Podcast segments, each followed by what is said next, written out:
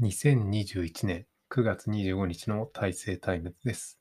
えー今日のフロントページ第1面は、えっ、と、まあ今、働いてる学校の、えーと夏休みが終了するということで、えっ、と、8月の上旬ぐらいまで、えっ、と、試験、え前期の試験を行っていて、で、えっ、と、9月の30日から、えっ、と、後期の授業が始まるということで、まあちょっと長めなのかなの夏休みの間に、まあ、えっ、と、卒業研究やったりとか、えっ、と、オープンキャンパスの準備とかをしたりとか、えっ、と、部活動の試合の引率に代打で出たりとか、まあなんかいろいろ忙しかったなと、忙しかったかなと思います。あんまり研究を進めることはできなかったかなと思います。で、次ですね。えっと、積立 NISA を、まあ今日なんですけど、とりあえずちょっと始めてみたというので、まあ始めるのは意外と簡単で、楽天の、えっと、口座があって、楽天証券のあれがなかったので、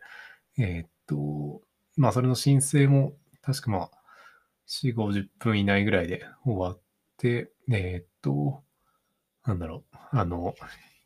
マイナンバーカードがあったので、えっと、それをアプリでスキャンして、えっと、なんか登録することで口座の準備をして、で、それで、えっと、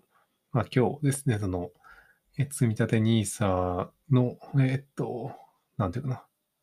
銘柄というのかな、その買うものを、えっと、まあ3つずつ選んで、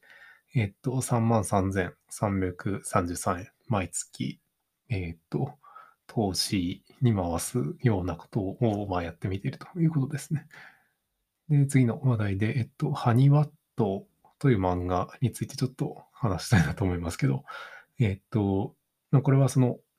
えっと、鈴木先生という漫画でちょっと有名な竹富健二さんの漫画で、今7巻まで出てる、えっと、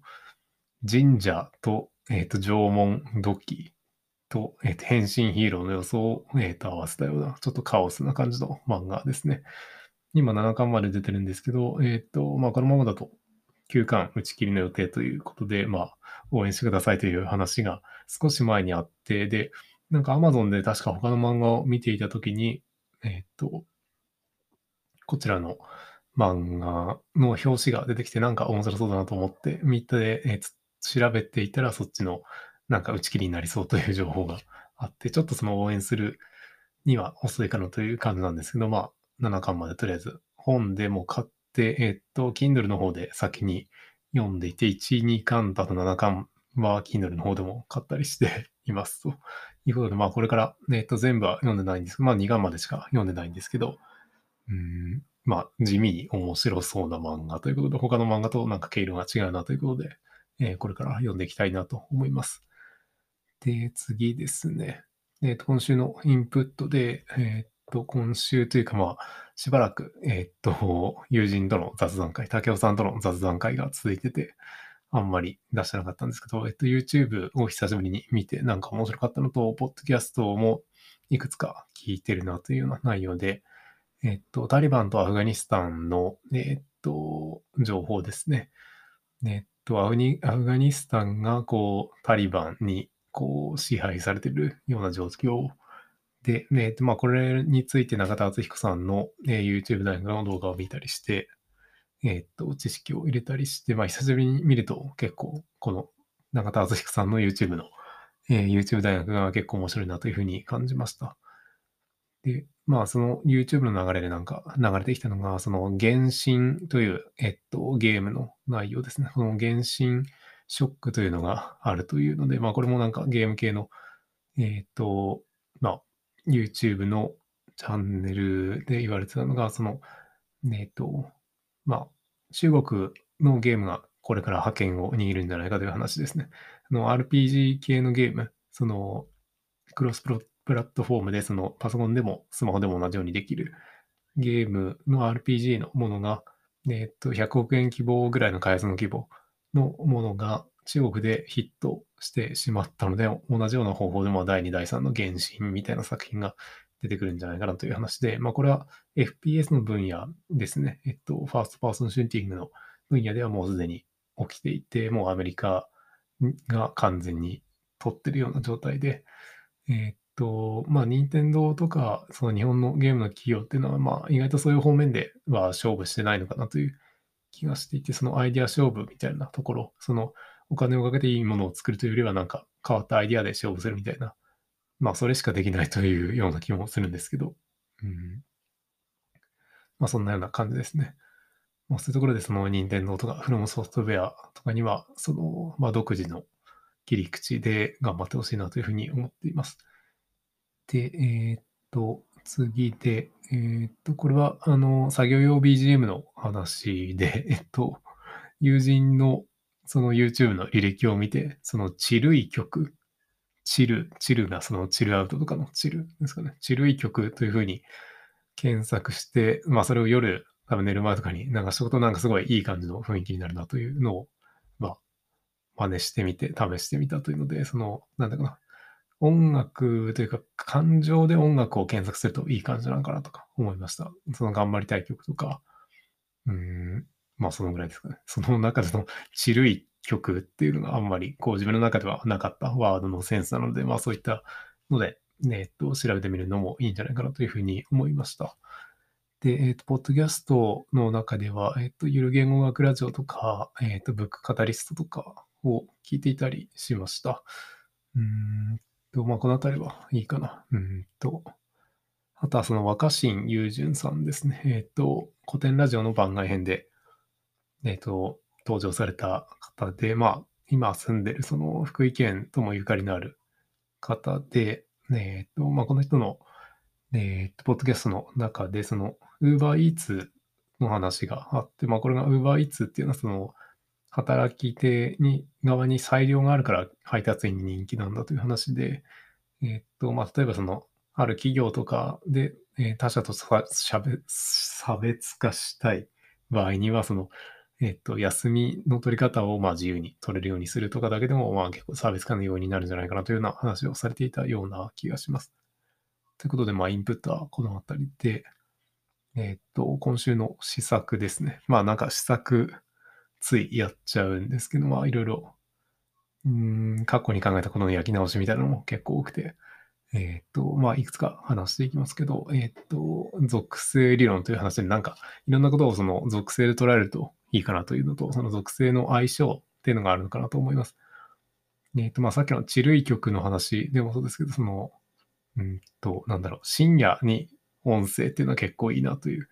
ので、特にその音声編集はなんか夜にやるとなんかいいなというので、まあ眠いのと面白いのが、その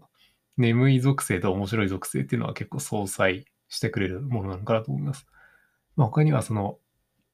えっ、と、朝と水。水で結構眠気が覚めるというか、なんか洗い物をするだけでもいいような気がしますし、シャワーしたりとかも水かなと思うんですけど、そういうなんか相性のいい組み合わせとか、えー、っと、あとは、その罠と無知っていうのもあるのかなと思ってて、その無知なものは罠にかかりやすいとか、そういったのをちょっと、うん、いろいろ現代社会では考えさせられるものなのかなというふうにも感じたりしました。えー、っと、あとは、その、まあ、これもなんかちょっとした気づきなんですけど、ですけど、クリーニング屋さんではクリーニングができないという 話題ですね。そのクリーニングをする、えー、っと、なんとか機械というか、そのクリーニングする機能自体は別のところにあって、クリーニング屋さんは、その窓口だけであると。まあ、これはその自動車の自動車屋さんというか、ディーラーの中で自動車が作れるわけじゃないっていうところと、もう似てるような気がしていて、なんかこう、何々屋さんと一般的には認知されてるのに、まあそこにはその本体の機能がないっていうのがなんかこう、なんだろうな、ドーナツ化現象みたいな感じがして、なんか面白いなというふうに感じたりしました。で、あとはまあ、なんだろう、最近いろいろちょっと情報を入れすぎてるところがあって、こう、なんだろう、ポッドキャストの、えーと、タイムラインというか、プレイリストとかも多くなってきてで、こうタイムラインが結構回転寿司っぽくなってるなということですね。まあ、特に TikTok とかだとそんな感じがするんですけど、こう待ってるだけでいろんな種類のものが流れてくるっていうことですね。で、まあ選ぶことが必要な場合には、えっと、なんか脳内でそのコンテンツを選ぶときに天下一武道会みたいなのを開くようにして考えると、なんか擬人化して考えると面白いなとか思ったりしていて、うんと、まあ今一番欲しいものを、まあ選んで戦わせると。で、それの強いやつだけ選んであげるといいのかなとかいうことをちょっと考えたりしました。で、えー、っと、あとは、その、まあ、今、その経済の資本主義とかが、その大手テック企業とかが経済を牛耳ってるようなところがあるのかなと思ったんですけど、その文化についてもその資本主義っていうのはないのかなという、文化資本主義というものって何かあるのかなとか、いうふうにちょっとネットで調べたりとかしてみましたと。で、まあ、親から引き継ぐ文化みたいなのはあるのかなと思っていて、まあ、北陸っていうのはその、まあ、なんだろう、家の中の文化みたいなのはちょっと多めにあるのかなとか思ったりもしています。で、えー、っと、まあ、このあたりかな。まあ、施策についてはこのあたりで。えー、っと、あとはパソコンの作業環境も、まあ、えー、っと、先月から結構整えてきていて、えっと、うんと、まあ、そのポッドキャストのアプリですね。えっと、ポッドキャストアディクトというアプリを、まあ、普段使いにすることにしていて、結構操作性が良くて、えっと、これもプレミアムの課金をしてみたというので、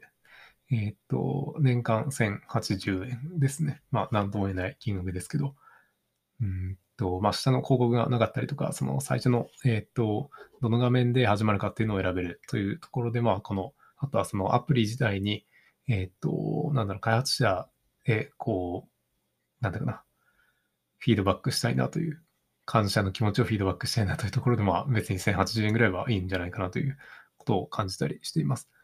で、えー、っと、まあ、そのいろいろ調整できるので、そのポッドキャストアディクトがなんか面白いなということを感じたりしていたりとか、えっと、あとはそのパソコンの作業環境で、えっと、マウスパッドを、えっと、スチールシリーズというののマウスパッドで、えー、90センチ ×30 センチの、えっと、キーボードとマウスを両方ね、カバーできるようなマウスパッドを買ってみたりとかしました。で、ちょっと奥行きが30センチで、まあこれ足りるかなと思ったんですけど、まあ40センチでもなんか良かったのかなとか思ったりしています。こ若干ゴム臭、ゴム臭さが気になってたりします。あとはそのキーボードも家用にエレコムのワイヤレスキーボードの幅の狭いものを、まあ、2台購入してデュアルキーボードの形式で使っています。まあ、うんと、金額的には1台3000円ぐらいで、2台目は、えっと、メルカリで2000円ぐらいで買って、まあ、金額の割には割と使えるかなという感じですね。で、えっと、ゲーミングマウスも2台目というか、職場用に1台あったのを、まあ、自宅用にも購入して、えっと、レーザーのバジリスク V2 というもので、まあ、有線のゲーミングマウスで結構いい感じで、まあ、同じような設定も、まあ、えっと、アカウント使ってれば、ね、複数台で使い回したりとかして、まあ、それも便利だなというふうに思っています。えー、ということで、まあ、今日はこの辺りなんですけど、まあ、えっ、と、視聴者の伝言というか、次回の予告というか、えっ、と、まあ、白山登山に、その 9月に、えー、9月の13日かな、に行ってきて、えっ、と、まあ、友人と登りましたということで、まあ、その登山の光景というか途中の雑談とかについて、ちょっと次回以降にまた配信したいなと思います。えっ、ー、と、またちょっと雑談会みたいなのが続くかなと思うんですけど、まあ、また、えー、興味のある方は聞いてもらえればいいかなというふうに思います。ということで、今日はこの辺りで終わります。ありがとうございました。